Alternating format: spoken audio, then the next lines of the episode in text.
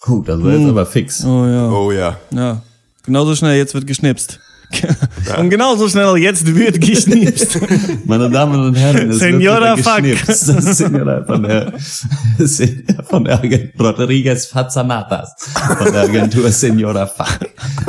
Was sagt er nochmal genau? Ich bin schon so, die Stimmung ist schon so prickelnd. Du brauchst gar keinen Sekt mehr. Du brauchst später nicht spülen. Aber ich hätte auch gern diese faltbaren Sektgläser, glaube ich, immer dabei. Ist das nicht schlecht? Vor allen Dingen in so einem Partykoffer einfach, wo so eine Sektflasche, obwohl die Sektflasche ist ja nicht mal in dem Koffer, die hat er ja noch so einfach dabei.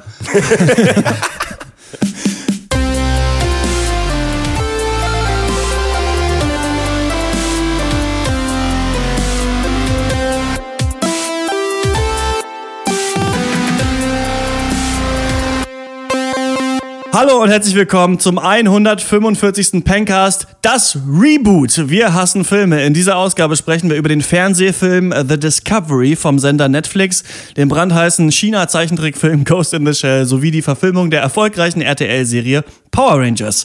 Mein Name ist Christian Eichler und wie immer spreche ich mit Horst Lukas Diestel Ja, schönen guten Tag. und Max Ole von Raison. Hallo.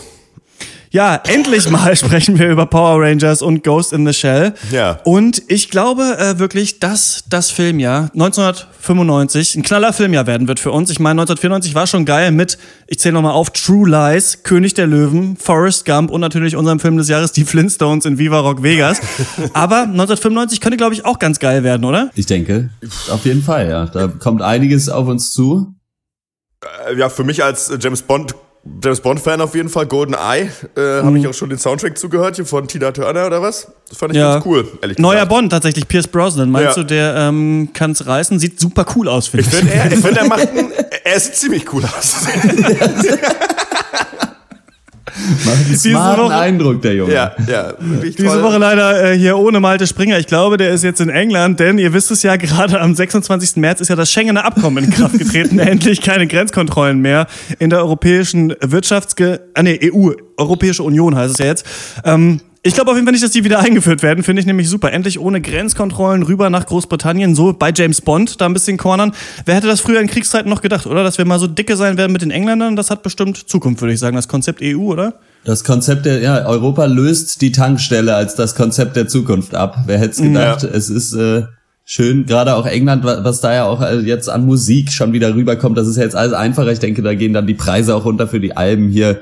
Äh, das neue Queen-Album kommt ja jetzt demnächst raus, neues Radiohead-Album. Stimmt, Äh, ja. Da kommt viel Neues von Van Halen, also da ist einiges. Und natürlich jetzt, äh, was für mich natürlich auch ein Highlight ist, ist natürlich, dass jetzt endlich äh, die bösen Onkels bei Virgin Records angekommen sind und da dann hier sind die Onkels jetzt dann endlich halt bei einem Major-Label veröffentlicht werden.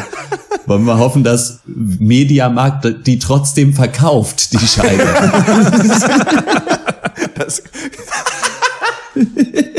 Ich finde, die Onkels müssen endlich mal akzeptiert werden und vielleicht irgendwann in der Zukunft können die, glaube ich, so riesig. Ich, ich finde, ich will jetzt mal, die Onkels sind so groß, die könnten ihr eigenes Festival haben. Jedes Jahr. kann ich mir nicht vorstellen. Das sind doch niemals 200.000 besoffene Vollidioten zusammen, die so richtig abrocken wollen, oder? Weiß ich nicht. Kann ich Aber ich glaube, wir bewegen uns an sich schon auch wirklich in Richtung Zukunft, wenn man auch in die Charts blickt, denn elektronische Beats, die sind angesagt mit Scatman John, Redneck, Scooter, alle in den Top Ten. Ja. Bisschen nervig ist natürlich, dass auch so altmodischer Alternative äh, ähm, Folk-Schrott hier mit Zombie von den Cranberries drin ist. Das Boah, wird, glaube ich, so niemand nervig. jemals wieder hören, den Song. Ja. Ja. Nee, das fand ich, finde ich, ist auch gar nichts. Ähm, aber weil du von, von Film gesprochen hast, äh, ich finde auch noch ganz geil, äh, dass äh, sie sich zu entschlossen haben, im zweiten Teil von Free Willy zu drehen, ehrlich gesagt. Freiheit in Gefahr. Ähm, Da war ich ja doch, waren für mich ja nach dem Ende des ersten Teils noch einige Fragen offen, muss ich sagen. Also Ja. nur, weil der Hai jetzt weg ist, ist ja das Leben nicht zu Ende, sag ich mal. Ne? Geht's noch Das weiter? stimmt, man ist nicht aus der Welt, ne? Der Ozean Ja, ist ja, groß, aber so genau. groß dann auch wieder nicht. Ich finde Ja. es vor allen Dingen eine schöne Entwicklung, dass man sich jetzt halt mal sagt, ja gut, wir haben eine Geschichte, die hat funktioniert, da kann man dann auch mal einen zweiten Teil oder so machen. Ist, ich denke auch nicht, Ja. dass das Überhand nehmen wird, aber ab und zu so gezielt mal einen zweiten Teil, das könnte einfach gut funktionieren. Denke ich. Ja, ich finde auch auf jeden Fall. Ich meine, es gibt so viele Geschichten, die äh, würden sich noch lohnen, einfach weitererzählt zu werden. Alleine irgendwie die Star Wars-Filme zum Beispiel. Da würde mich vor allem zum Beispiel auch mal interessieren, was war eigentlich ähm, die Geschichte von Darth Vader vorher? Ne? Der war ja auch mal irgendwie Ja. Anakin Skywalker. Das wäre super interessant. Man könnte es irgendwie danach noch weiterführen. Also ich glaube auch dieses ständig immer mit neuen Ideen. Es muss immer was ganz Neues sein, wenn wir einen Film Ja. machen. Ich meine, mach doch mal. Es gibt Ich Charaktere, die gezwungen lieben wir manchmal. alle. Ja, es wirkt einfach so ein bisschen aufgezogen, finde ich auch. Also das ist, das ist, glaube ich, gut. Was anderes, äh, was ich ansprechen wollte, du hast gerade mit Free Willy gesagt, ich glaube nicht, dass so Filme über Meerestiere irgendwie äh, so eine, eine Zukunft haben und genauso wenig wie, glaube ich. Animationsfilme, also so 3D-animierte. Ich habe jetzt diesen Trailer gesehen zu diesem neuen Disney-Film, da Toy Story, der kommt ja in den USA jetzt schon in diesem Jahr, im nächsten Jahr dann bei uns. Ich glaube nicht, dass das äh, Zukunft hat. Sieht unecht aus. Ich glaube, einen ganzen Film mit dem Computer machen, so animieren, das funktioniert einfach nicht. Es Also ich fehlen hoffe- die Schauspieler und Ja. es ist auch unrealistisch noch dabei. Also Ja. da irgendwie Spielzeug, was dann irgendwie doch lebt, weil kann ich mir nichts drunter vorstellen. Glaub, glaub Ja, also nicht, ich- dass man da noch viel von hören wird. Nee, ich hau- also ich muss auch sagen, ich hoffe auch ehrlich gesagt, dass das äh, keine Zukunft hat, weil ich muss auch, so wie Hotte da auch äh, gerade sagt, äh, ich finde, das sieht total unrealistisch aus und ähm, da kann man auch einfach echtes Spielzeug nehmen. Ja, und ich finde auf jeden Fall auch, dass ähm, irgendwie ist mir da auch zu viel immer auch Krimi-Kino, Action-Kino und so weiter. Man könnte ja mal vielleicht auch, ähm, wenn man schon neue Geschichten erzählen will, vielleicht die erzählen aus dem ganzen Comic-Universum und sowas. Ne? Also diese ganzen Sachen, die wir geil. Nerds halt schon immer geil. cool fanden. So Superhelden-Filme oder sowas gibt's jetzt echt nicht so viele, außer jetzt kommt endlich mal wieder einer, nämlich äh, Batman Forever dann tatsächlich dieses Jahr. Da äh, freue ich mich schon ziemlich drauf. Und ähm, Pocahontas habe ich auch gesehen, dieser neue Disney-Film. Das scheint, glaube ich, auch ganz cool zu sein. Da geht's ja um in Indianer oder sowas.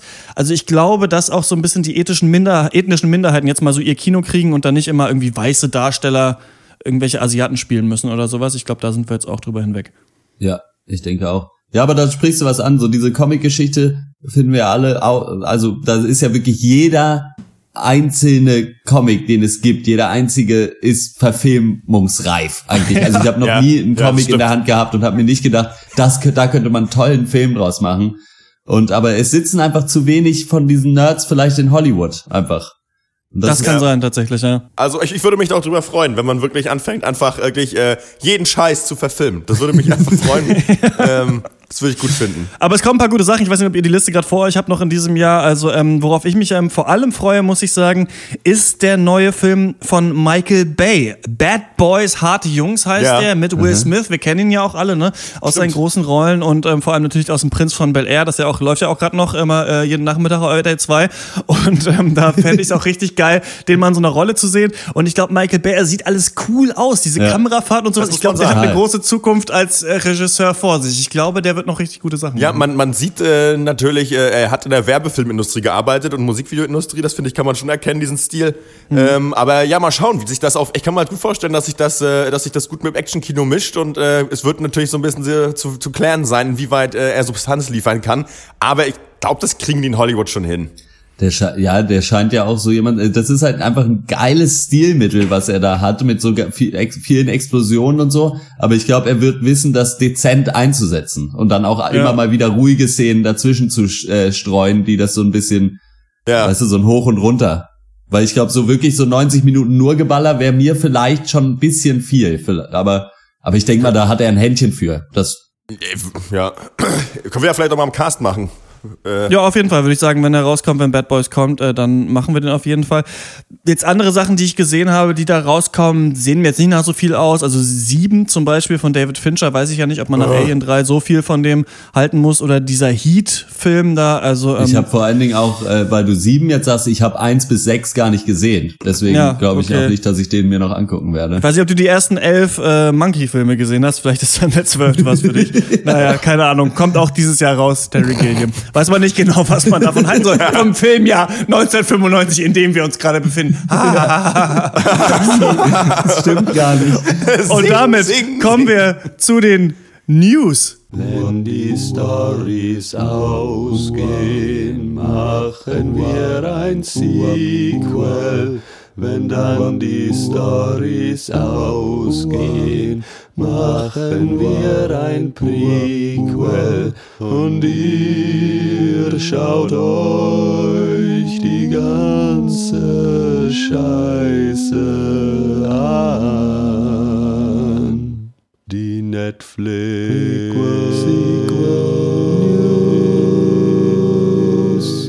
So. Und Newsflash, äh, ja gut, wir haben jetzt äh, tatsächlich dieses Segment nochmal versucht, genauso durchzuziehen wie im Cast. Ich glaube, es war besser. ja, das kann Ich bin sein. voll gespannt auf Jumanji der nächste Woche.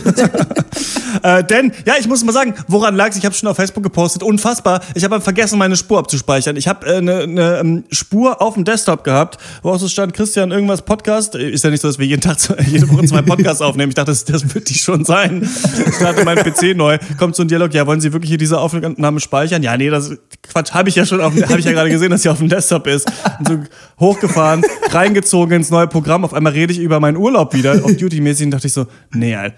Na, und dann dieser Moment, ne, wenn man dann so auf einmal so weiter, oh nein! Why Naja. did you do it? Ich finde das Schlimmste, wenn man im, im Podcast verkackt und irgendwie die Spur im Arsch ist oder irgendwie falsches Mikro oder was weiß ich was, ist ja nicht nur, dass es halt alles nochmal neu gemacht werden muss, sondern dass man dann halt so in diesen Chat kriechen muss und so, äh, übrigens, habt ihr in den nächsten paar Tagen nochmal Zeit? Zwei Stunden? Ich, ich würde vielleicht ganz gerne nochmal aufnehmen. So.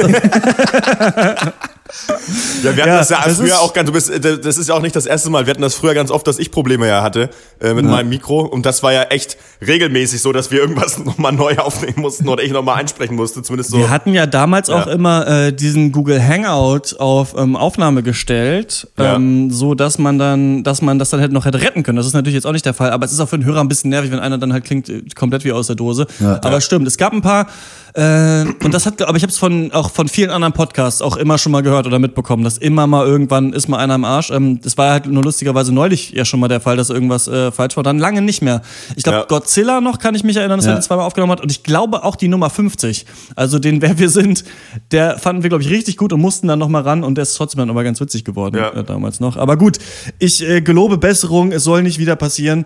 Ähm, warum ich dieses News-Segment mal wieder drin hatte, ist, weil ich mich letzte Woche tierisch doll aufgeregt habe über den Justice League-Trailer. Das will ich jetzt nicht noch mal so eins zu eins noch mal abwarten. ich will nur sagen, Leute, ihr habt den wahrscheinlich gesehen, da draußen diesen äh, Justice League-Trailer, der ähm, ja der nächste Film von Zack Snyder ist, endlich. Äh, DC macht jetzt nicht mehr düstere Superheldenfilme, sondern witzige Superheldenfilme, die mega düster aussehen. Und ähm, äh, ich fand den Trailer total schrecklich und vor allem äh, so ein bisschen, wo spielt das? Ist das irgendwie die Stalingrad in der Zukunft, ein Meteor oder sowas? Ja, also da gibt's so einen Shot halt, wo Batman da durch die Luft fliegt, es werden Feuerbälle an ihm vorbeigeschossen und man fragt sich halt als jemand, der vielleicht auch nicht so doll in diesem Justice League Setting drin ist, wie passt der da rein in so eine Welt? Also der ist doch eigentlich aus dem Dunkeln, schlägt der zu und sowas mit irgendwelchen Gadgets und nicht so ein Quatsch.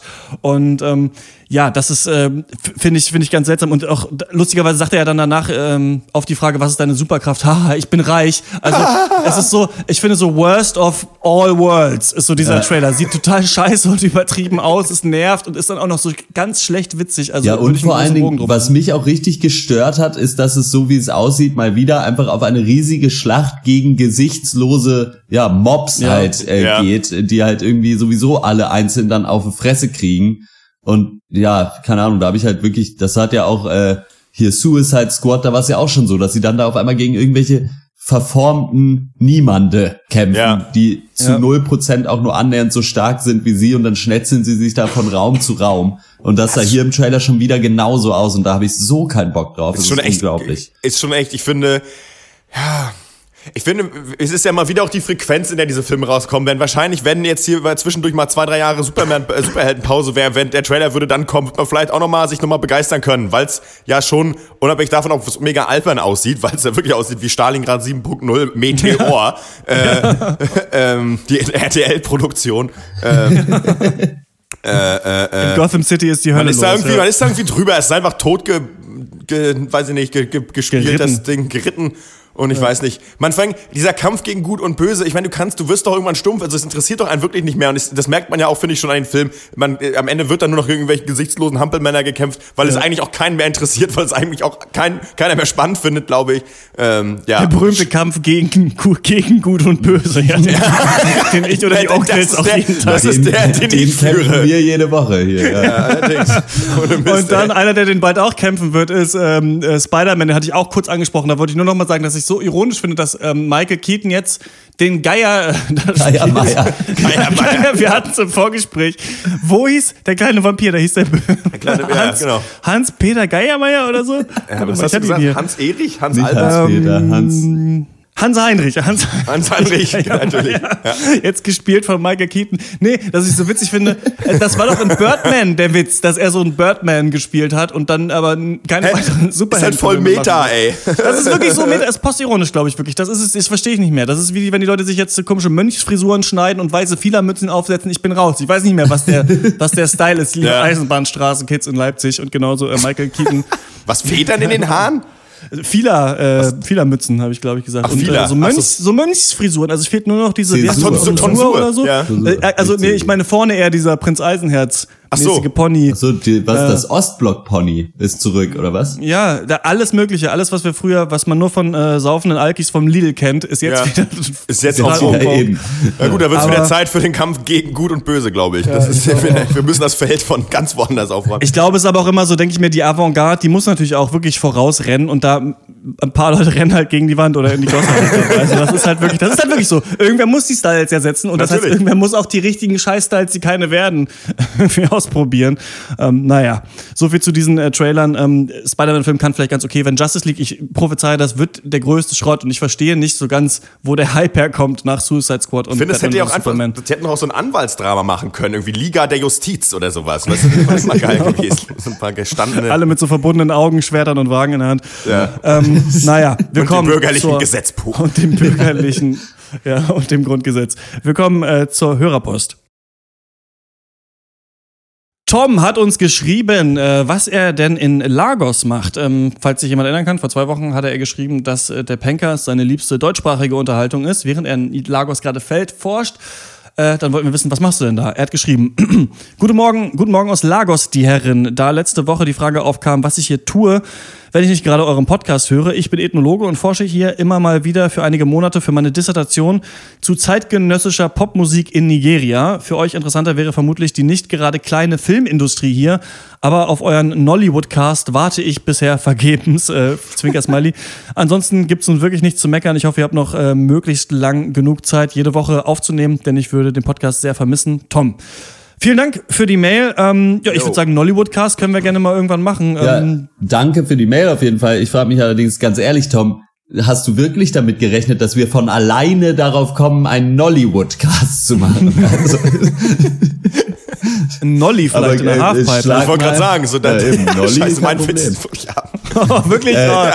Oh, Aber ich hätte würde ich jetzt gerne drauf. Internet so Er- eine Skaterwitz-High-Five geben. Er, er soll mal äh, ein paar Filme vorschlagen aus Nollywood, Ja. die wir uns äh, mal angucken sollen und dann bitte. Und ich muss auch noch sagen, Dissertation, äh, Popmusik in Nigeria äh, klingt auf jeden Fall schon mal äh, spannender als alles, was ich in meinen äh, gefühlt 20 Jahren Studium bis jetzt gemacht habe. Äh, Klingt spannender, cool. klingt aber auch ein bisschen wie ausgedacht, Tom. Das weißt du selber. Ne? Das ist, wirklich, Ich wusste das nicht, ist dass man- keine wirkliche Wissenschaft. Popmusik in Nigeria. Ich dachte vor allen Dingen mal, Ja. Feldforschung hätte nur was mit Agrikultur zu tun. Hätte ich auch vermutet, ja, in der Tat. Ja, Tom, wenn nix. du, ähm, ich denke mal, du hängst ja dann wahrscheinlich in Nigeria mit irgendwelchen coolen Musikern rum, die äh, geile Musik machen und die ja wahrscheinlich auch nicht bei der GEMA sind, äh, dann schick uns doch mal ein paar Songs von denen oder sowas, spielen wir gerne als Outro von dem Cast, aber nur natürlich, wenn die so richtig tight sind, wie die Musik, die wir sonst immer spielen. und ähm, ja, damit würde ich sagen, kommen wir zum ersten äh, Film dieses Casts. Wir haben schon mal drüber gesprochen, wir machen es nochmal. Wir haben sogar schon mal drüber gesprochen. Ja, genau, wir haben schon mal drüber gesprochen, dann über das Remake gesprochen, jetzt remaken wir dieses Gespräch. Übers es geht Remake. um Das ist Ghost Meta. in the Shell.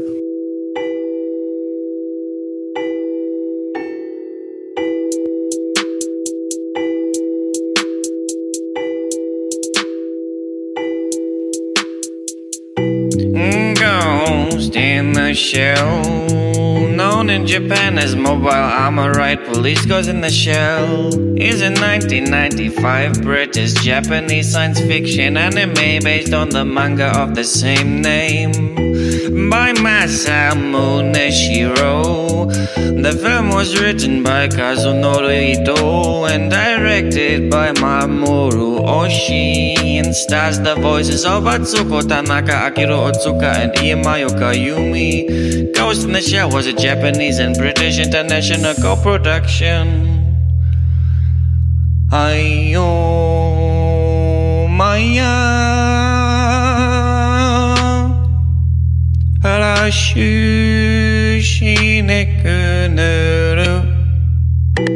That was produced by Kodansha in association with Bandai Visual and Manga Entertainment, with production IG7 as the animation studio.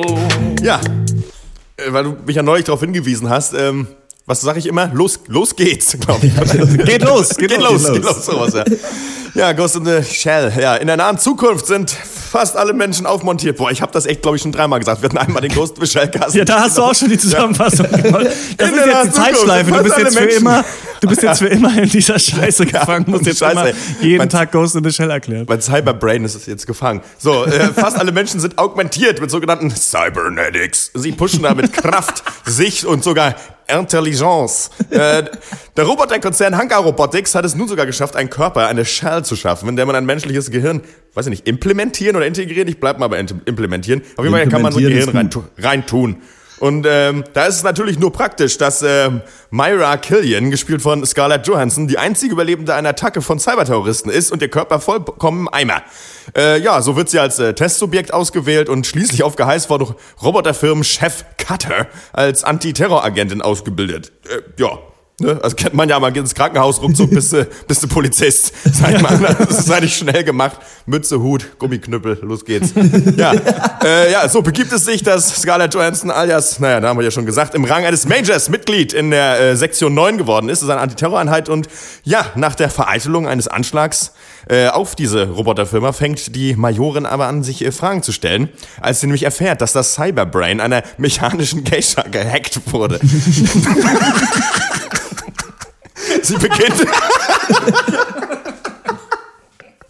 ja, äh, sie beginnt unter Halluzination zu leiden und gleichzeitig wundert sie sich immer mehr darüber, dass sie fast nichts über ihre Vergangenheit weiß. Und so taucht sie dann ab in das gehackte und die, die gehacktes Cyberbrain, äh, gehacktes Cyberbrain, der, die KI der Geisha, künstliche Intelligence und beginnt damit die Schnitzeljagd auf den Cyberterroristen und sich selbst. Ja, Freunde, Ghost in the Shell, war das was oder war es eher Ghost in the Scheiße? oh, ja. Ein Geist oh Mann, geht auf den Seychellen um. Das ist spannend wie eh und je. oh Mann, ey. ja. Liebe Indie-Verleihe, die uns immer eure deutschsprachigen Filme, Filmscreener schicken. Wir sind auch, wir sind auch seriös manchmal. manchmal wenn wir eure Filme besprechen, bei sowas nicht. Ähm, nee. Ja, so jetzt ist natürlich die Frage, wie sprechen wir über den Film, ohne, das macht man ja so eine ähm, Synthese aus unseren beiden Meinungen. Die waren wahrscheinlich noch unterschiedlicher im letzten Cast, aber jetzt, da wir ja noch so halb noch als Echos der Vergangenheit sie hören, ja. werden wir wahrscheinlich beide das Gleiche sagen. Und dieses Gleiche ist, ja, der Film sah geil aus, die ja. Action war ganz okay, aber nicht so schlau wie, wie der ja. Film vorher. Nächstes so. Segment. Und weiter geht's. Ähm, ja. Ich habe mir noch mal angehört. Es ist, ist, nämlich jetzt wirklich soweit endlich, dass wir wir brauchen niemand anderen mehr. Wir können einfach nur unsere eigenen Meinungen aus der Vergangenheit uns anhören zu Sachen und dann wissen wir das nämlich. Denn mir war gar nicht mehr so klar. Ich wusste noch so ein bisschen irgendwas hatte ich zu kritteln an Ghost in the Shell am Original von 95. Ich wusste nicht mehr genau, was es war. Hör ich mir doch einfach nochmal den Cast an, den ich schon zum Thema aufgenommen habe. Geil, da ist ja meine Meinung. Äh, da kann man auch, falls man sich interessiert für unsere Meinung eben zum Anime-Klassiker und die Meinung von uns Vieren hören. Jetzt gibt's nämlich nur ähm, die von dir und mir. Max, denn Horst, du hast den Film gar nicht schauen können.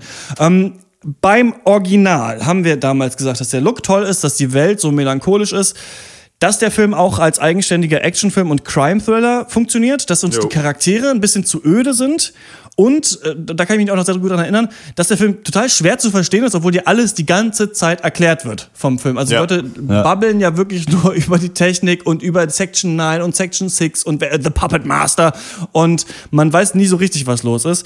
Als äh, Gesamtpaket fanden wir das aber richtig cool und äh, haben auch so ein bisschen gesagt, dass das 95 wahrscheinlich auch einfach überwältigend war, wo die Leute noch gar nicht wussten, was ein Anime ist. In dem neuen Film ist es so, dass ähm, es einen anderen philosophischen Konflikt gibt als den im Originalfilm. Äh, ohne den Originalfilm jetzt komplett spoilern zu wollen, geht es ja da eher darum, dass eine künstliche Intelligenz ein Bewusstsein erhält und dann wird die Frage gestellt, was resultiert daraus? Welche Handlung und welche Gefühle würde vielleicht eine künstliche Intelligenz dann haben, sobald sie ein Bewusstsein hat? Und da waren die großen Fragen, will man vielleicht dann geboren sein? Will man vielleicht sogar sterben, weil das eben was Menschliches ist, was man nicht erfahren kann? Oder will man sich reproduzieren? Und das war eben in diesem Film anders und deswegen fand ich ihn auch nicht ganz so gut. Und bei dir ist ähnlich, Max, ne? Ja, ähm, mir driftet es ein bisschen zu sehr ab, in, also wurde sich zu sehr fokussiert auf dieses Jahr, was ist mit ihrer Vergangenheit und äh, äh, äh, ja, und eben darauf, dass man hier auch noch so eine Mission zu erfüllen hat, was ich finde auch im Original nicht so Hauptpunkt war irgendwie. Natürlich gab es auch irgendwie ein Ziel, aber warum die dann am Ende gegen einen Spinnenpanzer kämpfen musste, habe ich bis heute eigentlich nicht wirklich verstanden. Nur so halb zumindest. Mhm. Ähm, und ich fand, das war hier, ich hatte das Gefühl, hier war das ein bisschen mehr im Fokus. Ähm, aber das hat mich auch alles nicht wirklich gestört, weil ich äh, möchte, möchte da eigentlich gar nicht, auch gar nicht wirklich, wirklich gar nicht so viel rummeckern, weil ähm, du hast ja auch schon angesprochen, man hier visuell so gut unterhalten wird, weil die Bildkonzept, ja. äh, Bild, äh, na, wie ist das Wort, Komposition ja auch ähnlich toll ist wie im Original. Natürlich ein bisschen anders. Natürlich haben wir hier mehr 3D, gerade diese Hologramme, ähm, an denen man das erkennt und an der, der Drehbrille, die man aufhat, äh, wenn man leider keine 2D-Vorstellung hat. Ähm, ja, da finde ich, kriegt man die Zeit gut rum. Und unabhängig davon, dass ich das Original, zumindest mein prätentiöser, der prätentiöse Anteil in mir sagt halt, naja, es war ein bisschen philosophischer und es wirkte ein bisschen mystischer und irgendwie verquerer und ein bisschen schwieriger. Und der Teil will halt sagen, das fand ich besser, aber eigentlich hatte ich, ist es, war es aber insgesamt ein echt ein tolles Kinoerlebnis, was ich sagen muss. Und ich finde auch, dass äh, Scarlett Johansson gut gepasst hat für die Rolle. Wir können natürlich auch nochmal drüber sprechen, über diese ganze Whitewashing-Geschichte, klar. Ähm, aber insgesamt haben mir die Charaktere eigentlich auch ganz gut gefallen. Und äh, ja. Ja, ihr meintet ja, ich meine mich zu erinnern, dass äh, ihr auch gesagt hattet, jetzt wird's richtig interessant, mhm. äh, dass äh, es halt einfach ein bisschen schade ist, weil diese Geschichte der oder des Protagonisten, der Protagonistin, die ihre Vergangenheit nicht mehr kennt und dann irgendwie sich auf die Suche äh, danach begibt, die ist halt schon auch einfach ziemlich abgenudelt, oder? Ja. Also ja. so, keine Ahnung, Jason Bourne und was weiß ich was, das, das hat man ja wirklich ständig.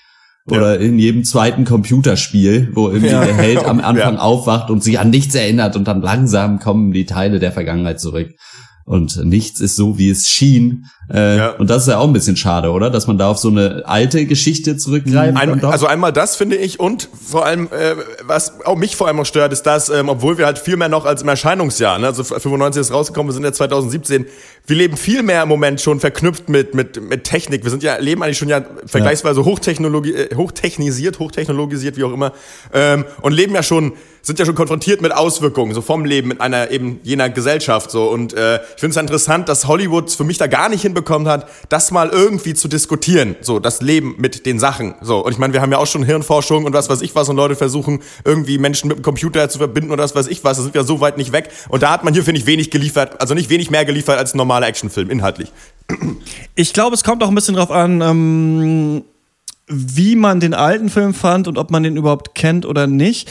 Und ich glaube, man kann das dann dem Film zum Vorteil oder auch zum Nachteil auslegen, dass man sich hier auf so eine persönlichere Geschichte fokussiert hat. Es geht ja, ja wirklich darum, dass Major äh, Kusanagi oder Myra oder wie sie da heißt in dem Film, dass sie nicht genau weiß, wer sie ist. Sie ist diese Elitesoldatin. Sie weiß noch, ihre Eltern ähm, wurden bei einem Anschlag getötet. Sie war ein Flüchtling und deswegen hasst sie natürlich jetzt die Terroristen und will gegen sie kämpfen. Da, du hast es kurz so ein bisschen ironisch erwähnt in der ähm, Vorstellung des Films fand ich es auch relativ unrealistisch, dass man dann wirklich zur Kampfmaschine wird, wenn man noch weiß, dass man das vorher nicht war. Also äh, sie weiß ja nicht mehr alles ja. über ihre Vergangenheit, aber diesen Schritt finde ich ein bisschen seltsam. Aber man könnte eben auch das Argument voranbringen, dass im alten Film der Major eben sehr blass bleibt und dass jetzt hier ihr mehr Charakter gegeben wurde und mehr Persönlichkeit und man sich vielleicht ein bisschen mehr mit ihr auch identifizieren kann. Ich weiß nicht, ob man das unbedingt sollte im alten Film, aber das ist hier mehr drin. Das Problem, was ich eher sehe, ist, dass man diese Geschichte darüber, dass man nicht weiß, wer man ist und ähm, sich jetzt in so einem fremden Körper befindet, das fühlt man hier nicht so stark, wie man es in anderen Filmen oder Serien tut. Zum Beispiel Westworld. Da geht's ja auch ganz viel darum. Sind meine Erinnerungen wirklich echt oder nicht? Habe ich das wirklich erlebt? Und da wird sich eben die Zeit genommen, auch das ein bisschen auszuspielen für die Charaktere. Und das ist was, was Ghost in the Shell, dem Reboot, jetzt ein bisschen abgeht, finde ich. Der ist nicht so. Ähm, super aufgeregt geschnitten wie manch anderes Action-Kino, aber er nimmt sich trotzdem nicht genug Zeit. Manchmal mhm. einfach nur für einen Moment ja. und auch für seine Settings. Und da können wir vielleicht noch mal kurz über den visuellen Aspekt reden, Max. Ähm, der alte Film hat in, da gibt's so ein Video von The Nerdwriter dazu auf YouTube. Ich finde nicht alles super gut, was er macht. Er macht so Visual Essays. Ähm, aber da sagt er, dass es diesen einen Moment gibt in Ghost in the Shell in der Mitte, wo nur so Häuserfronten gezeigt ja. werden. Da mhm. sieht man sie selber noch mal so als, ähm, wie heißt das, Mannequin, als Anziehpuppe. Ähm, und da ist dann ziemlich viel drin und er schafft auch so eine Ruhe. Und das macht der neue Film leider nicht. Und er hat auch nicht die, die viele von diesen weiten Aufnahmen. Deswegen sieht es ein bisschen aus wie Fernsehfilm, in dem aber ganz, ganz viele Ebenen an, an geilen Hologrammen reingepackt wurden, so dass es trotzdem ähm, einen staunen lässt, finde ich, wenn man das sieht. Ja, das ist auch absolut so, ja. Ich, ähm, Oh, fuck, ich merke gerade, es ist echt schwierig. ich muss gerade überlegen, was ich, Ja, das finde ich aber auch mit den Hologrammen. Ich Christian, das weißt du aber auch, das habe ich dem letzten Cast schon gesagt.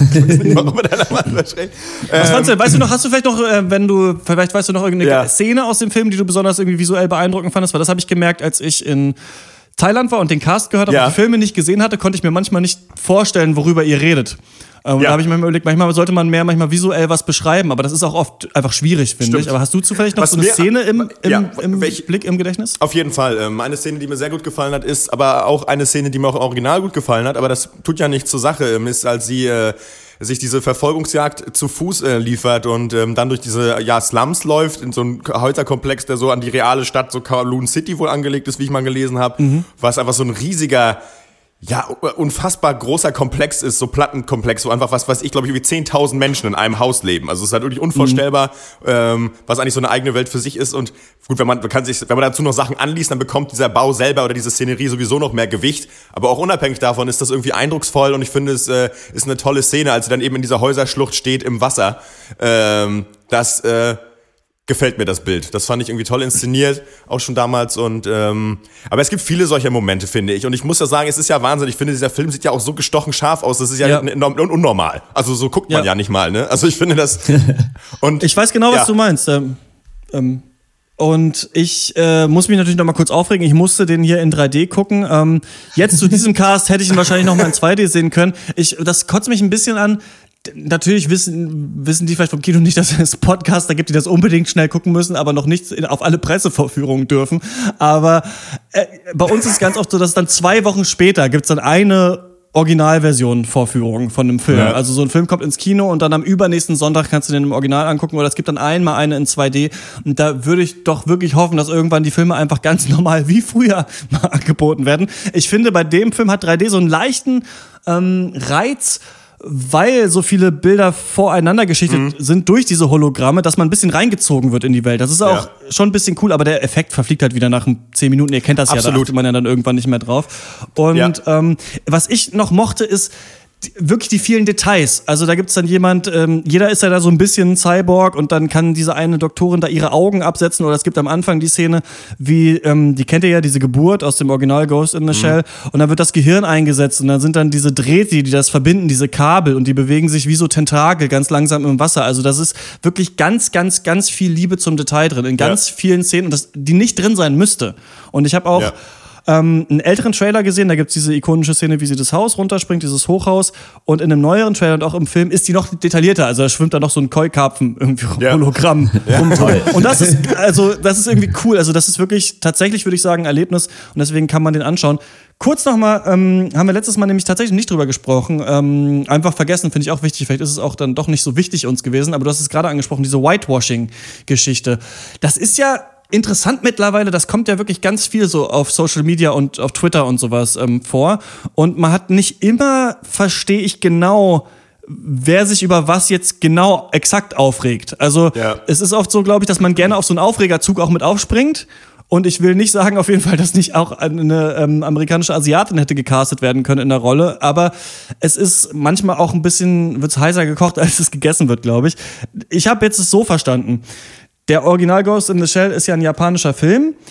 Deswegen zählt der Major eigentlich eben als japanischer Charakter, obwohl ja so vom Äußerlichen ist ja bei ganz vielen Anime-Charakteren ja. so sehen eher aus wie weiße Leute eigentlich.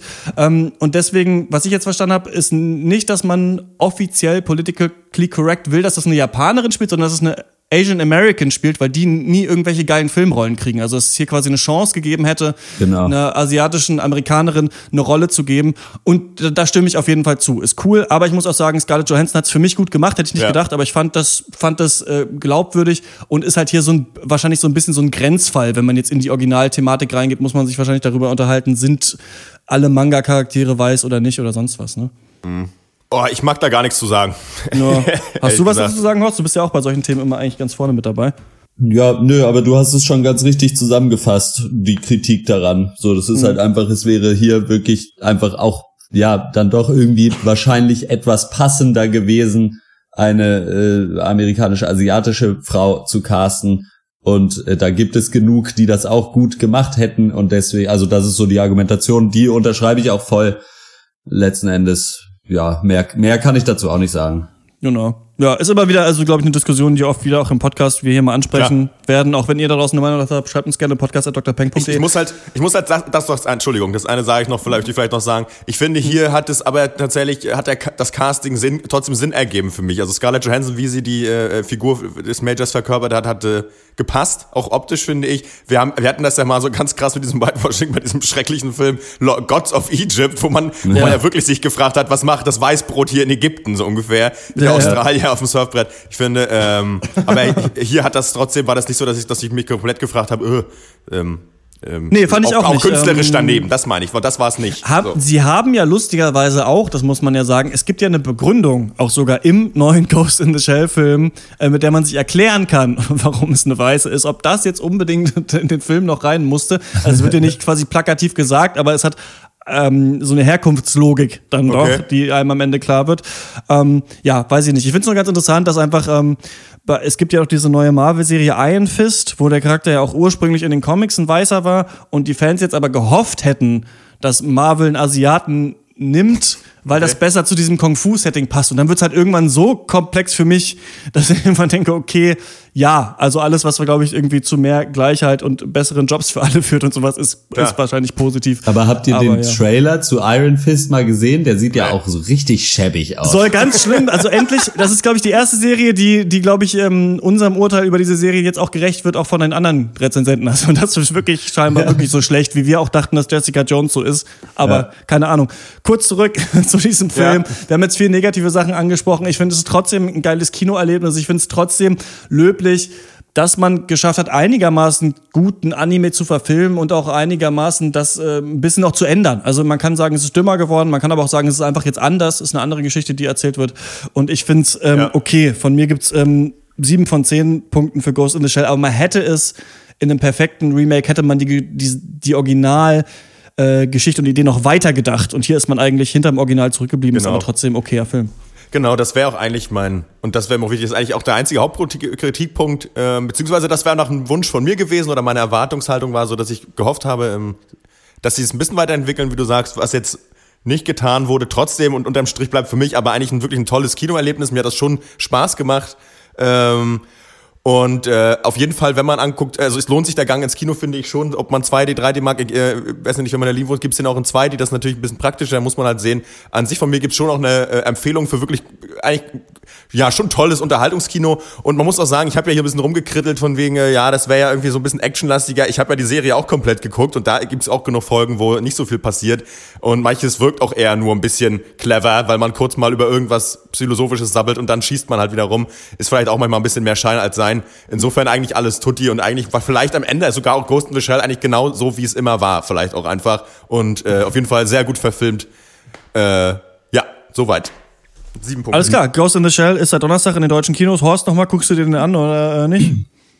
Ähm, vielleicht. Also wenn wenn ich irgendwie die Zeit habe, den auf äh, Original Englisch und äh, 2D zu sehen, dann gehe ich vielleicht noch mal rein. Ansonsten äh, auf DVD dann vielleicht. Weiß ich Natürlich, nicht. ja. Wenn ihr den Mini- Film da Minidisc. draußen, äh, da draußen, ihr da draußen vor den, Mikro, äh, vor den, äh, vor den Lautsprechern oder, oder in zwischen den Kopfhörern, wenn ihr den gesehen habt, schreibt uns eine. Mail an, an podcast.drpeng.de und ähm, wir kommen äh, zum nächsten Film und das ist äh, The Discovery von Netflix. Äh, ich gehe mir kurz ein Bier holen und mach das Licht an.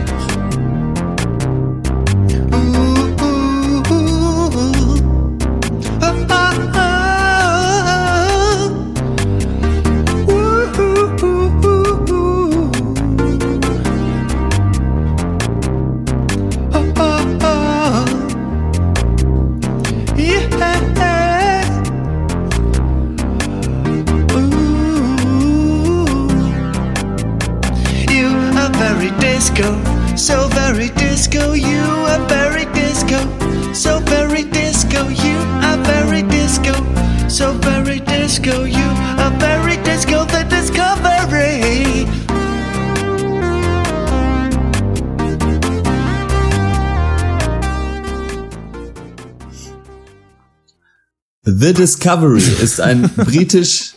Was ist daran so witzig? Die lange Pause, bevor du angefangen hast zu sprechen. Ja, los, was ist es denn? Ich kann es mir jetzt gar nicht vorstellen, was das sein soll. Du hast viel zu wenig gesagt in der Einleitung.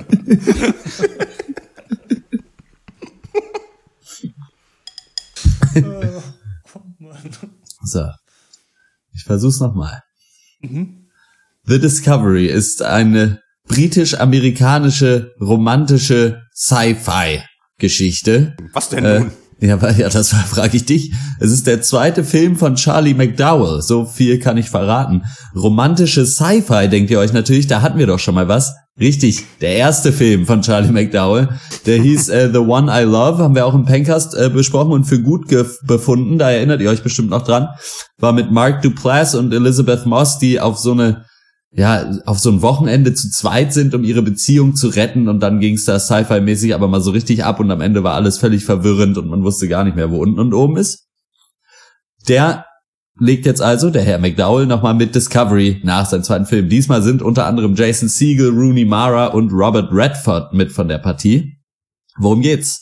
Robert Redford spielt den Wissenschaftler Thomas Harbour und der hat wissenschaftlich belegen können, dass es ein Leben nach dem Tod gibt.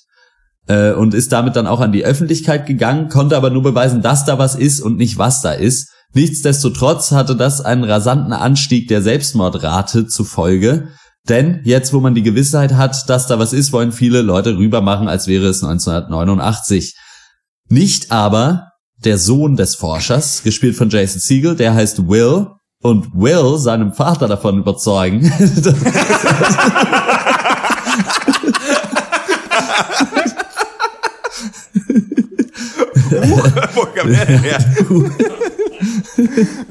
äh, äh, davon überzeugen, dass es äh, vielleicht doch nicht ganz so äh, gewiss ist.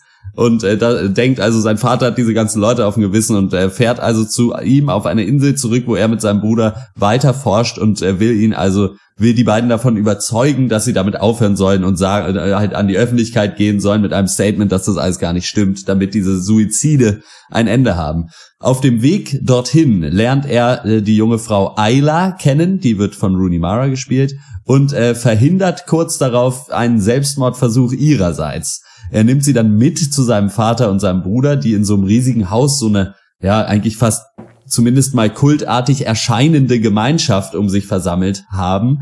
Und äh, da werden so alle gemeinsam arbeiten da an einer so Maschine, die das Leben nach dem Tod nicht nur beweisen wirklich, sondern auch erfahrbar oder erforschbar machen soll.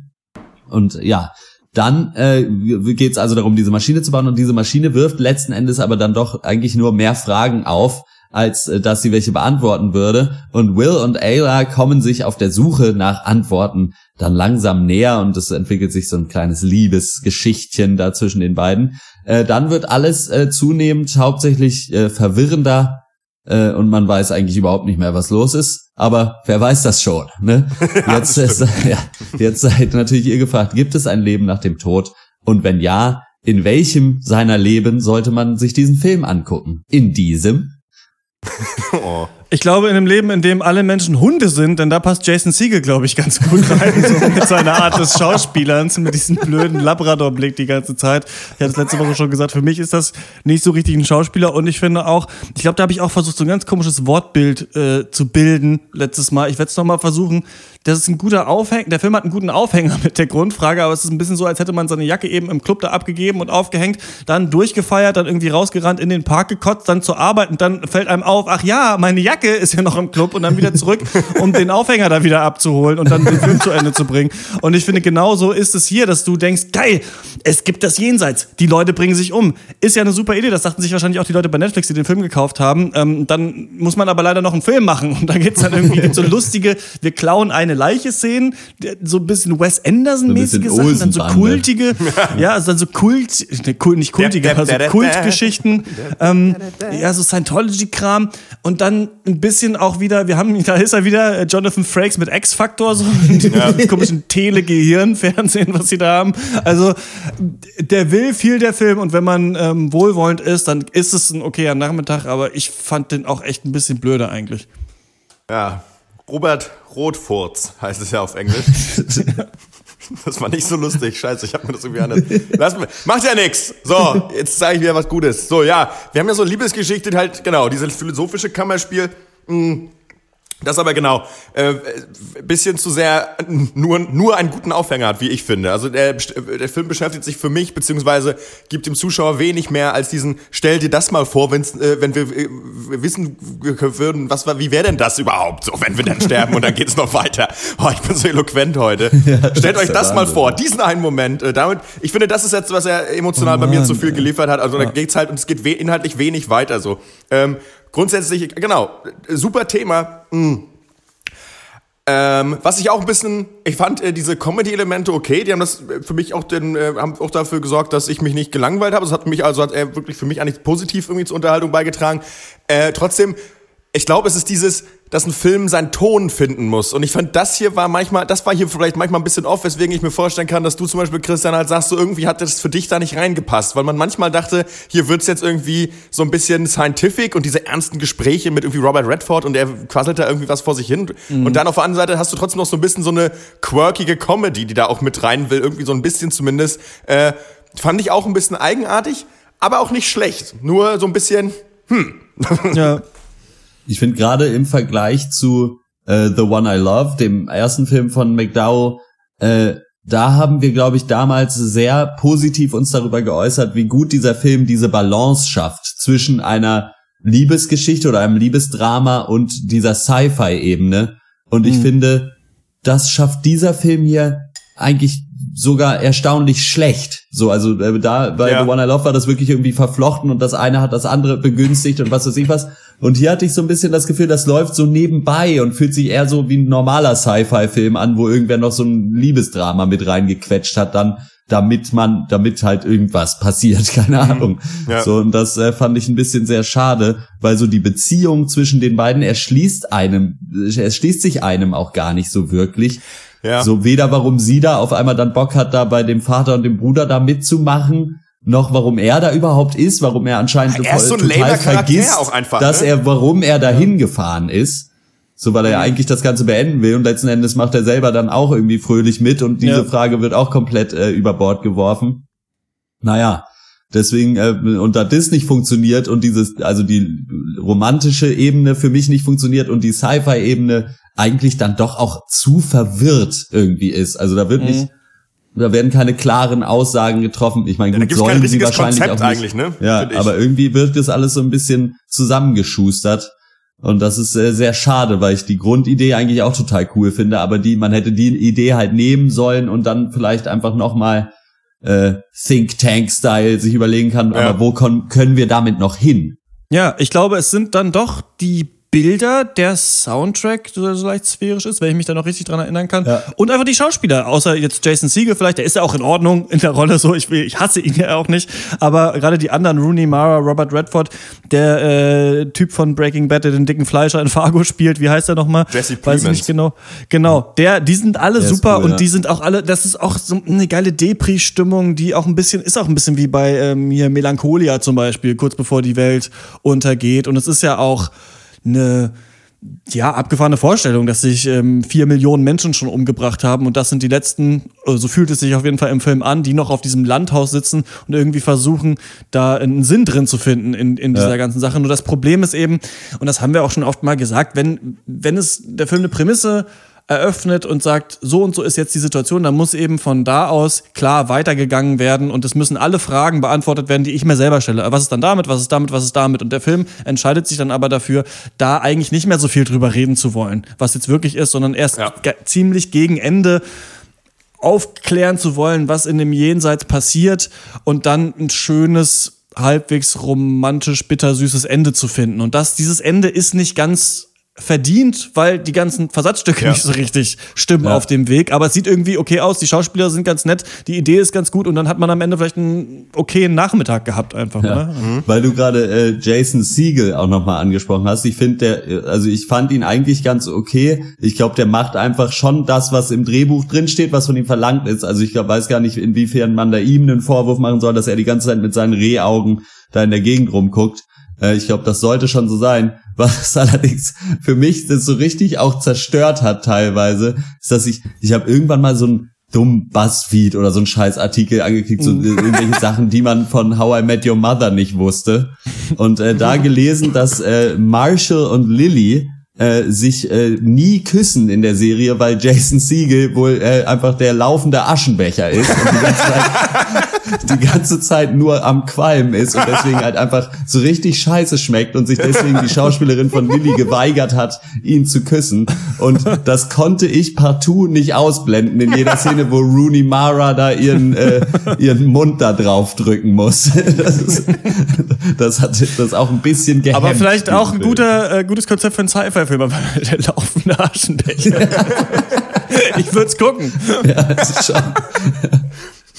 Gut, Das ist natürlich, das macht es wahrscheinlich für Jason Siegel einfacher, auch so ein bisschen so diesen, so einen traurigen Blick permanent aufzusetzen, weil einfach niemand ihm nahe kommen möchte. Kann ich dich mal küssen? Naja, Also, obwohl eigentlich ist es sogar noch geiler, weil halt einfach äh, Charlie McDowell auch einfach zumindest mal der Freund oder Partner und vielleicht sogar Mann von Rooney Mara ist. Das heißt, der hat vielleicht sogar auch noch ein bisschen Aschenbecher-Love hintenrum abgekriegt. Jason Siegel leaves his mark. äh, ja, ähm, ich finde, ja, ich weiß nicht warum, das Ende hat mir auch nicht gut gefallen. Für mich wirkte das dann so ein bisschen so, ich meine, an sich die Laufzeit des, Film, äh, des Films ist absolut ausreichend. Also ich finde, das hätte auch nicht länger gehen sollen. Ich finde aber, man hätte vorher dafür sorgen sollen, dass man das Ende einführt und das und es dann zu, vernünftig zu Ende führt. Denn so ist es, ähm, dass ich das Gefühl habe, der Film äh, plätschert dann eine Weile vor sich hin. Mm. Und, äh, Und du meintest ja auch, du hast das Ende einfach schon abgesehen, glaube ich, vorher, ne? Du hattest doch irgendwie hatte- 20 Minuten vorher, war dir schon so klar, worauf es hinausläuft, ne? Oder so hast du Ja, das fand ich auch, das fand ich auch, fand ich auch ziemlich platt, weil der Film hat das auch ziemlich, hat das ziemlich platt für mich zumindest. äh, Vielleicht war ich auch nur in dem einen Moment kurz wach, ganz besonders. Und habe, vielleicht komme ich auch aus der Zukunft und war schon mal tot oder keine Ahnung. Ich, ich habe den Film nicht verstanden. ähm, ich wusste jedenfalls, was passiert. Und ähm, weil der Film auch eine Art hat, manche Sachen auch so, dä so dämlich einfach zu kommunizieren. Einmal das Ende zum Beispiel, gut, gilt vielleicht nicht für jeden, aber dann auch, manchmal wird der Film unglaubwürdig. Zum Beispiel auch wenn es um seine Charaktere geht, dann unterhalten sich halt dieser krasse Wissenschaftler, äh, der Vater von Jason Siegel und eben er, der selber, was weiß ich, was war, irgendwie Neuro, Neurologe, glaube ich. Neurologe, immerhin hat er auch mal irgendwas studiert, so, und äh, unterhalten sich dann irgendwie über halt dieses, mh, ja, was, was das eigentlich bedeutet, sozusagen, dass wir vielleicht noch ein Na äh, Afterlife haben und so weiter. Und tun das aber auf so eine dämliche, unglaubwürdige Art und Weise, dass ich fand irgendwie, das ist so, dass ich wirklich das Gefühl hatte, vielleicht waren die Leute einfach wirklich nicht schlau genug, das geschrieben haben. Ist, ist, ist natürlich jetzt sehr weit aus dem Fenster gelehnt, aber äh, das stimmt sicherlich auch Aber nicht. kommt immer geil. Ja, das Drehbuch war einfach schlecht. Leute waren einfach dumm. Ja, gut. Genau. so, see you. Ich sag mal, das Drehbuch war nicht Ausweis für den intellektuellen Habitus, sag ich mal einfach. es. Um mal hier Bourdieu zu zitieren. also von mir gibt's äh, deswegen, ich glaube, man, man kann sich da streiten. Man kann den, glaube ich, besser finden, man kann ihn schlechter finden. Das gilt für jeden Film, aber für den gibt's noch ein bisschen mehr. Ich gebe äh, 5,5 von 10 Punkte, äh, Punkten für äh, The Discovery auf Netflix. Ich gebe. Ich muss ans Mikro rangehen, damit man mich hört, ne? Ähm, ich, Der alte Podcast-Trick, ja. und ich gehe mal hier. Dumme? Also ich gebe sieben. nee, Ich gebe sechseinhalb Punkte. Ich finde, für einen verregneten, für einen verregneten Sonntag oder eigentlich auch für so einen ganz netten, lauschigen Filmabend ist der Film wirklich gut. Ich finde, er liefert auch so ein bisschen Stoff, über den man sich äh, ja auch, glaube ich, gut unterhalten kann im Anschluss. Und der Film hat mir schon, der hat mir schon auch ein bisschen Spaß gemacht. Der ist ein bisschen, ein bisschen melancholisch, der hat einfach und auch manchmal ein bisschen lustig, der hat ganz angenehme Stimmung einfach, so die er, äh, die er bei einem hervorruft so über die Laufzeit. Und ähm, Insgesamt äh, finde ich das ganz cool. Ich finde es, wie gesagt, ein bisschen schade, dass er am Ende darauf hinausläuft, so einfach irgendeine äh, verschwurbelte Theorie abzuliefern über Schlüsselmomente im Leben und subatomares Fernsehen. Aber gut, ähm, das ist dann wohl so heutzutage im Kino, damit müssen wir leben. Ähm, aber, Aber da, da insgesamt okay. sagst du was, nämlich, weil du sagst so, das ist heutzutage so im Kino und ich genau, da, genau da liegt für mich die Stärke dieses Films. Es ist kein Kinofilm. Stimmt. Und ich glaube, wenn der äh, krass beworben worden wäre als der neue große Film, Sci-Fi, irgendwas und ich ins Kino gegangen wäre dafür, äh, dann würde ich den, glaube ich, mit drei Guter von Punkt, zehn ja. abwatschen. Es ist aber einfach ein Netflix-Film und genau da ist er, finde ich, hervorragend angesiedelt. Dafür musst du die, die Bude nicht verlassen. Du kannst zwischendurch mal Pause machen und auf Klo gehen und es interessiert keinen. Und äh, für Netflix, für einen Sonntagnachmittag auf Netflix, äh, ob du da jetzt noch mal, hör mal, wer der hämmert, äh, alle Folgen guckst, äh, dann lieber The Ja. Was, in welchem Universum macht das denn irgendwer? Tool-Time. Tooltime. Was denn, ist das, ist das auf Netflix? Also ich frage frag für einen Freund. Ich habe keine Ahnung. Oh nein, nicht noch irgendwas, was ich einfach nur gucke, weil mir langweilig ist. Hast du Äh, schon insofern- Punkte verteilt? Nee, ich verteile keine Punkte mehr. Aus dem Alter bin ich raus. Äh, ich gebe siebeneinhalb von zehn Punkten. Bienchen, ja. Bien- kleine Für The Bienchen. Discovery ist, wie gerade schon von Horst Lukas Diesel äh, eloquent ausgeführt, auf Netflix. Äh, könnt ihr euch anschauen, da, was ist eure Meinung? Wenn ihr eine habt, schreibt uns die doch. Podcast.drpeng.de ist die Adresse. Yay. Und wir kommen äh, zum nächsten Film und das ist Power Rangers.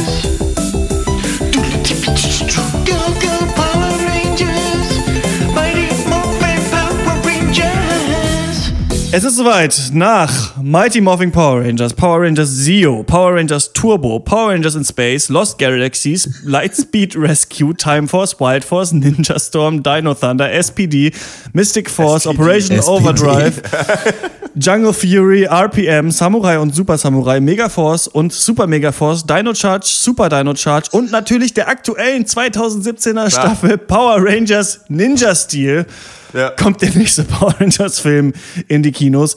Jetzt natürlich so ein bisschen im Fahrwasser vom Superheldenkino. Ähm, ich war der Mega Power Rangers Fan, habe ich schon mal in, auf Duty oder irgendwann ange, oder letzten Cast, glaube ich, kurz angesprochen, da Horst und Malte gefragt. Ihr hattet das, glaube ich, früher nicht so auf dem Schirm. Nope. Max, wie war es bei dir? Äh, ich fand Power Rangers auch immer super cool. Aber ich konnte das irgendwie nicht gucken, weil entweder hatten wir mal kein Privatfernsehen oder ich durfte es nicht gucken und ich fand das aber mega geil, weil ich meine, die Leute hüpfen da wie rum, haben, können sich in so einen Megasort verwandeln. Ist halt mega geil. Also auch heute noch. Da gibt's eigentlich nichts. Gibt's eigentlich wenig, was ich geiler finde als Power Rangers. Wenn man jetzt mal so drüber nachdenkt, ja, gibt's echt viel. Es war schon einfach, ich meine, weiß ich nicht, Transformers kannte ich noch nicht so richtig als Kind. Nee. Ähm, diese ursprüngliche Serie, das hat es nicht so ganz rüber geschafft nach Deutschland, habe ich so das Gefühl. Ähm, Im Gegensatz zu Turtles zum Beispiel, was glaube ich jeder cool fand. Ich fand das auch. Ich bin, glaube ich, damals aus dem Kindergarten gekommen, habe gesagt, ich wäre Ricciarangelo. Michelangelo. äh, und dann wurden irgendwann die Turtles bei mir abgelöst Bist du mit von den Messer Power den Rangers. Kindergarten gelaufen oder was? Das war äh, das Coolste, glaube ich, was ich mir vorstellen konnte. Ich hatte auf jeden Fall den Ninja Megasort auch, diesen, diese Größen, diesen großen Geil. Stegosaurier, wo man den so reinstellen konnte. Ich habe Wow. keine Ahnung mehr, was das war. Und so ein paar Figuren, wo man dann so den Kopf wegklappen konnte und dann war da dieser Helm und sowas. Also ich war ein ganz großer Fan. Wir haben es in der Grundschule, sind wir rumgerannt und haben gesagt, ich bin der rote Ranger und irgendwas gebrüllt, wie er halt so macht als Kind. Also dachte ich mir, okay, komm, es wird alles Mögliche geremaked und gerebootet. Das guckst du dir jetzt mal an. Das fandst du wirklich richtig geil als Kind. So schlimm kann es ja nicht sein. Ähm, ganz so schlimm vielleicht wie die ganz beschissenen großen Actionfilme wie Gods of Egypt oder Transformers oder was hatten wir da noch? Keine Ahnung. Die ganz Suicide Squad. So schlimm ist es nicht. Denn ähm, der Film bedient sich bei so ein paar Quellen, die ganz in Ordnung sind. Ähm, ich bin nicht der größte Fan von diesem 80er Schinken Breakfast Club, aber der hat ja äh, viele Freunde, dieser Coming-of-Age-Film, wo die alle dann zusammen nachsitzen müssen und die eine ist die Prom Queen und die andere ist der Nerd und so. Das gibt's in Power Rangers. Und es gibt dieses Lagerfeuergespräch aus Stand By Me nochmal, wo sich alle so ihre Okay. Probleme erzählen und dann kommt raus, die eine ist so ein bisschen lesbisch und der andere hat, ist so, hat so leicht autistische Züge. Das ist für Und dich da- also ein Problem. Aha. ja, genau. Ja, hab ich jetzt siehste. auch so rausgehört, Stimmt. Mist, letzte Woche habe ich das, habe ich genau diesen äh, Fauxpas umschifft. Aber naja, jetzt nicht. Für mich ist das ein großes Problem. Mit Frauen, Frauen lieben. Nein, aber es macht den Film auch nicht unbedingt zu einem guten Film. Nur wenn man versucht, da den Cast ein bisschen mehr äh, zu diversifizieren, da ein paar mehr Probleme anzusprechen. Es ist immer noch, was will man sehen? Man will sehen, wie sich die Kids da die Spandex-Anzüge anziehen und irgendwelche Monster verhauen. Und das passiert einfach nicht. Danke, dass du das noch hinzugefügt hast. Das dauert einfach nicht. Äh, Das dauert einfach ewig, bis das passiert. Also du hast quasi, der Film, also der Film nimmt sich dann zu ernst für anderthalb Stunden. Dann endlich können die Power Rangers, weil sie sich so gerne mögen, äh, den Zugriff aufs Morphing Grid erreichen Hä, ich, Sich dann- ich guck hier gerade, ja. ja, sich dann verwandeln. Ähm, übrigens werden sie die ganze Zeit ähm, angewiesen von Sordon, das ist dieser große Kopf, falls ihr die Serie gesehen habt, der Stimmt. in dieser in dieser diesem Dom oder Dome, in dem sie da drin sind, ist. Und der wird gespielt von Brian Cranston einfach. Ich weiß nicht, warum der die Rolle angenommen hat. Auf jeden Fall kommt dann irgendwann der Punkt und man hat auch endlich Bock, da mal ein bisschen Action zu sehen und dann sehen diese Anzüge und auch die Sorten alles so scheiße aus. Also wirklich so, als wäre das Shit. Remake irgendwie zehn Jahre alt. Da hätte man, glaube ich, das ein bisschen geiler gemacht, wenn man es ein bisschen mehr auf Retro getrimmt hätte. Also ein bisschen mehr versucht hätte, dass die Anzüge so aussehen wie früher, aber cool. Also ich glaube, da hätte man einen Style finden können. Hier hat man versucht, das so ganz komisch modern zu machen und ist ganz hässlich leider alles. Auch die diese Swords? und so. Ja, sehen leider auch irgendwie, sche- also auch so, so ein bisschen nicht so richtig erkenntlich, was das sein soll. Äh, So ein bisschen wie bei Transformers, weißt du? Und ich meine, da, klar ist, da war das billig und blöd alles, aber es war immerhin, das war der Stegosaurier, das war der Tyrannosaurus, das war irgendwie der Archaeopteryx oder was. Das wusste man ja damals, fand man cool. So ein Mammut gab's. Das war doch was irgendwie. Das hätte man einfach heute noch mal. Ja, ich bin gerade nebenbei. Ähm, Einfach vor, dass irgendwas tatsächlich der Archaeopteryx war. So ein kleiner Flugdinosaurier mit Federn, der Na, nichts dieser- konnte. Ich glaube, es war dieser komische pinke, das war, wie heißt denn das andere? Keine Ahnung. Flugsaurier hieß das früher, keine nein, Ahnung. Heißt das offizielle? Äh, äh, wie, wie heißt denn, äh, oder welchen meinst du? Pterodactyl ist doch das Pokémon. Nein, ich bin nämlich gerade nebenbei mit meinem Handy bei Amazon und guck mal an, was es für Megasort-Actionfiguren gibt. Ähm, Mhm. Und äh, sehe gerade Pterodactyl und Battlesort. War der aus dem Film? Gab's da so einen Flug, so einen Flieger, sag ich mal? Pterodactyl Battlesort. Konnte da einer fliegen im Film?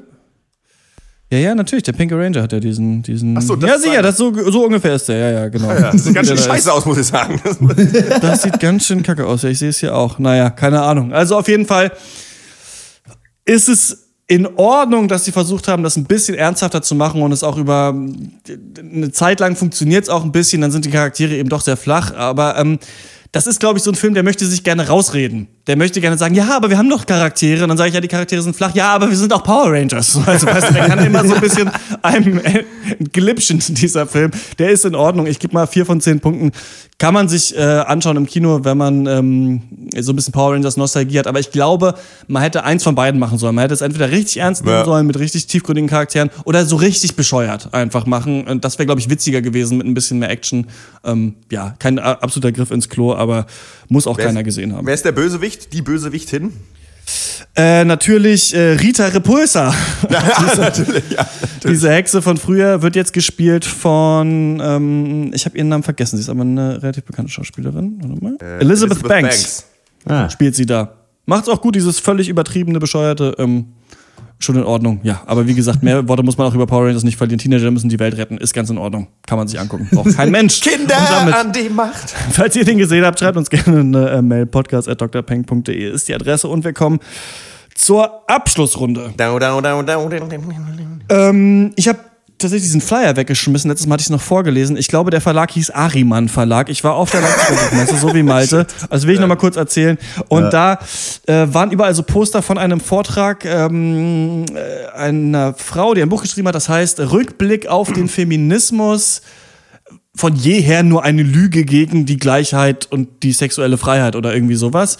Also eine Hetze gegen, gegen Pop-Feministinnen oder sowas sollte das, sollte das werden. Ähm, wir wussten überhaupt nicht, was das für ein Vortrag sein soll, sind da mal hingegangen und dann kam direkt im ersten Satz irgendwie kam linksgrün versiffte Lügenpresse und äh, sogenannte Flüchtlinge äh, vor, Ah, ja. die in Freiburg da ja ähm, äh, in dieser Vergewaltigung schuld waren und so weiter. Das, was sie da erzählt hat, das war alles ganz ähm, schrecklich, total rechts, total die Hetzveranstaltung. Ähm, wir haben es dann nicht ausgehalten, da bis zum Ende zu bleiben und uns dann kritisch zu äußern, waren aber auch nicht so drauf, dass wir dann reinbrüllen bei solchen Sachen. Ja. Ähm, und äh, dann habe ich mal geguckt und das ist, war vom Ariman Verlag der erstmal als Logo so ein, äh, so, ein, so ein Teufel mit einer Erektion hat und der die äh, Witzig. Ketzerbriefe rausgibt. Das ist so ein Magazin, wo es dann über, ja auch, glaube irgendwelche Chemtrails und so ein Zeug geht und dann steht und, und nochmal in Memoriam Sana Hussein auf der Seite. Und, also es ist die komischste Parallelwelt der Welt, der Ariman Verlag. Und zum Kotzen, dass auf der Leipziger Buchmesse so jemand einen Vortrag halten darf, plus noch, dass es im Programmheft, was jeder bekommt, vorne drin beworben wird. Also da weiß ich wirklich nicht, was das soll. Von, ist das Buch auch nicht mal neu, von 2012 und ich habe im Internet gelesen, 2013 war es auch schon so. Ähm, ja, genau. Ansonsten Ja, äh, kann äh, ich die Buchmesse nicht empfehlen. Knüppel drauf, triffst du keinen Falschen. So. Ja, genau, so ist es. Und Buchmesse, also wenn man, weiß ich nicht, wenn man unbedingt Bock hat, jetzt mal mit Menschen zu reden, die bei Surkamp arbeiten oder bei Ro- Rowold oder so, dann ist das wahrscheinlich toll. Ansonsten sind Regale mit Büchern drin und ein paar mittelmäßige Lesungen und ganz viele Cosplayer auf jeden Fall. Aber das ist nochmal ein Thema für einen anderen Cast vielleicht. Ja. Ja.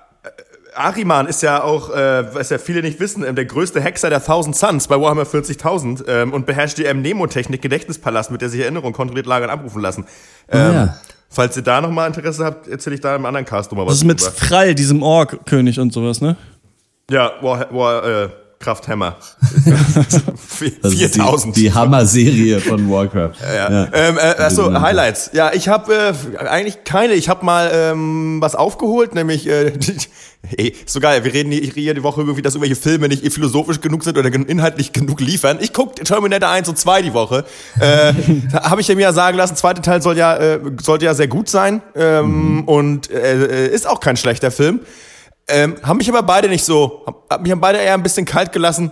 Äh, insgesamt äh, finde ich halt, ich finde vor allem cool, ich höre ihm gerne zu, wenn er Englisch redet, das macht mir Spaß. Ansonsten bin ich gespannt, ich habe mir ein Buch gekauft äh, von Sarah Wagenknecht, Reichtum ohne Gier.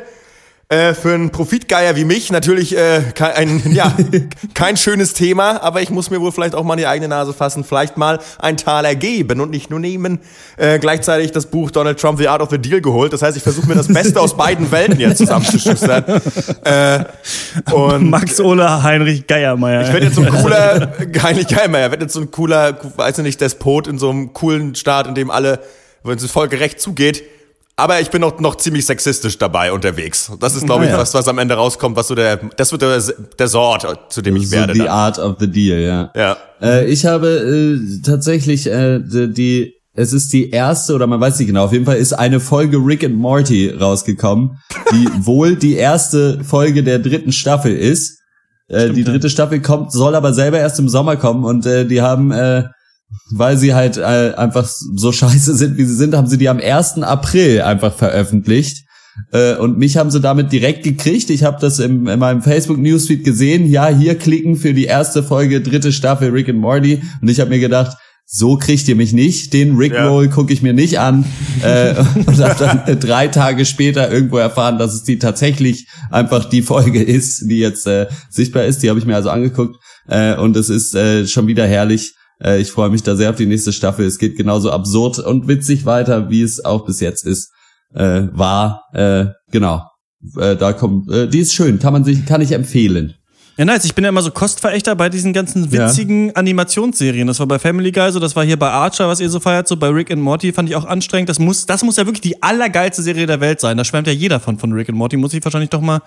Äh, Die ist halt, die schafft halt sehr gut den Spagat zwischen äh, halt philosophische Fragen mit so richtig dummem Scheißhumor, aber trotzdem irgendwie zu behandeln. Mhm.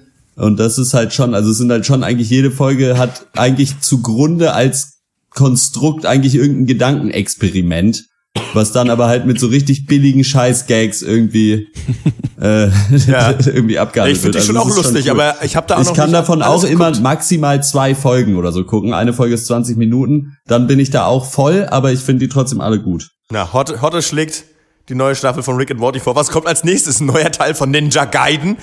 Schön wär's, Alter. Schön wär's. Horst ist voll und es gibt Scheißgags. Das ist auch das Motto im nächsten Podcast. Der kommt am Donnerstag auf Duty. Äh, Wir nehmen ihn Auch da wahrscheinlich kann gleich ich nur auf. sagen, schön wär's. Und ähm, ja, dann hört uns wieder und sonst natürlich im äh, Pencast 146 äh, nächste Woche. Da sprechen wir höchstwahrscheinlich über Live und über Alien, das Original, um mal zu schauen, wie die sich so ähm, unterscheiden oder ähneln. Und Das wir für eine Ankündigung Diese. Woche, der Pencast 150, den meinst du wahrscheinlich, der findet äh, live statt in Berlin am 30. April. Tragt es euch ein in eure kleinen ähm, was sind das? Weiß ich nicht, Poesiealben. Gesichter. Dann- Hausaufgabenheft. Okay, das Hausaufgabenheft, morgen ist Kontrolle. Und ähm, wir geben noch bekannt, ähm, wo genau das stattfinden wird. Und ähm, dann gibt's ein Facebook-Event und so weiter. Und äh, ja, da machen wir so eine, eine große Show für euch. Machen ein bisschen Quatsch, machen ein bisschen Game-Show-Spiele wahrscheinlich, ein bisschen Publikumsinteraktion, vielleicht quatschen wir noch über den einen oder anderen Film. Müssen wir mal schauen. Bis dahin findet ihr uns auf Facebook unter facebook.com slash der auf Twitter at der und auf äh, patreon.com slash der Pencast. Wir kratzen an den 100 Dollar, Freunde. Ich glaube 99 Dollar kriegen wir gerade im Monat von euch. Äh, ja. wenn wir 100 kriegen, wird alles anders. Was dann anders wird, könnt ihr nur herausfinden, wenn ihr uns einen Dollar im Monat gebt. Ähm, Oh, aber wir müssen mal noch ansagen, wer hier der neueste Patreon noch ist. Ja, eben, wir haben noch einen neuen. Stimmt. Elend Ich mit guck mal gerade 10. nach. Moment. Vielen herzlichen Dank an Sebastian. Bitte. Genau, Danke, vielen Dank, Sebastian. Ich glaube, Sebastian. 6 äh, Dollar im Monat Ja. ähm, gibt See. er uns, was natürlich bedeutet, dass deine Sticker bald rausgehen und äh, Helen, die uns auch unterstützt, keine Angst, dein, was ist es, eine Tasche, glaube ich, Tasche, geht ja. auch demnächst raus. Wenn ihr uns kontaktieren wollt, bis zum nächsten Mal, könnt ihr uns eben eine Mail schreiben, podcast Dr. Peng oder auf Twitter oder Facebook äh, kontaktieren. Das war's von uns. Bis zum nächsten Mal. Ciao. Ciao, Freunde. Tschüss. Hey. doing